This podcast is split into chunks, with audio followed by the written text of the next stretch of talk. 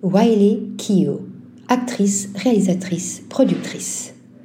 L'actrice, qui tient le rôle principal de la série Prime Video Daisy Jones and the Six, signe avec Gina Gamel son premier film en tant que réalisatrice, War Pony, caméra d'or au Festival de Cannes 2022.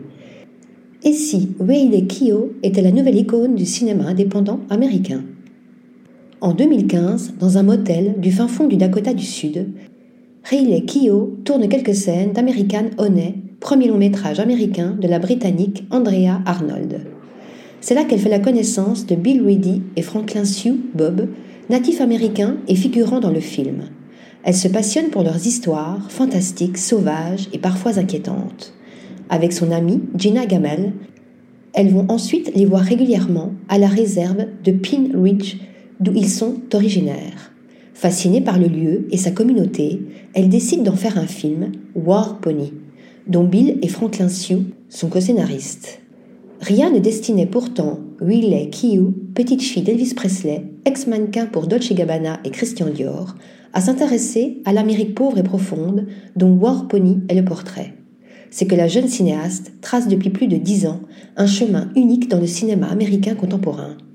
Enfant du show business, elle a eu pour beau-père Michael Jackson et Nicolas Cage. L'actrice a toujours choisi ses films avec goût et intelligence, s'offrant l'air de rien à 33 ans une carrière discrète mais impressionnante. Lorsqu'elle tourne à Hollywood, c'est pour des réalisateurs de renom, Steven Soderbergh ou George Miller et le rutilant Mad Max Fury Road. En général, on la retrouve plutôt du côté du cinéma indépendant.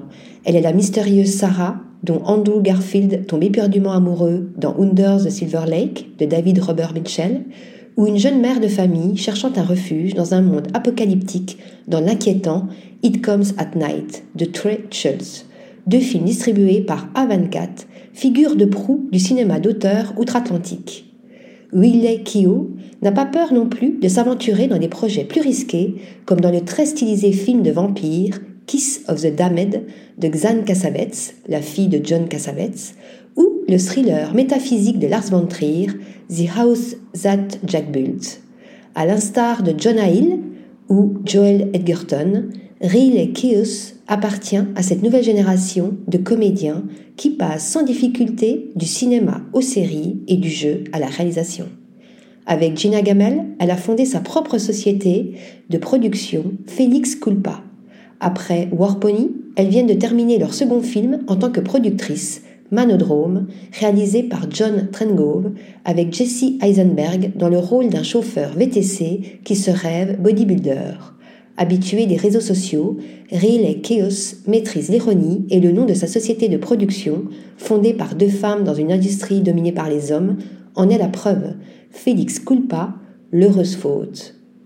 Article rédigé par Pierre Charpioz.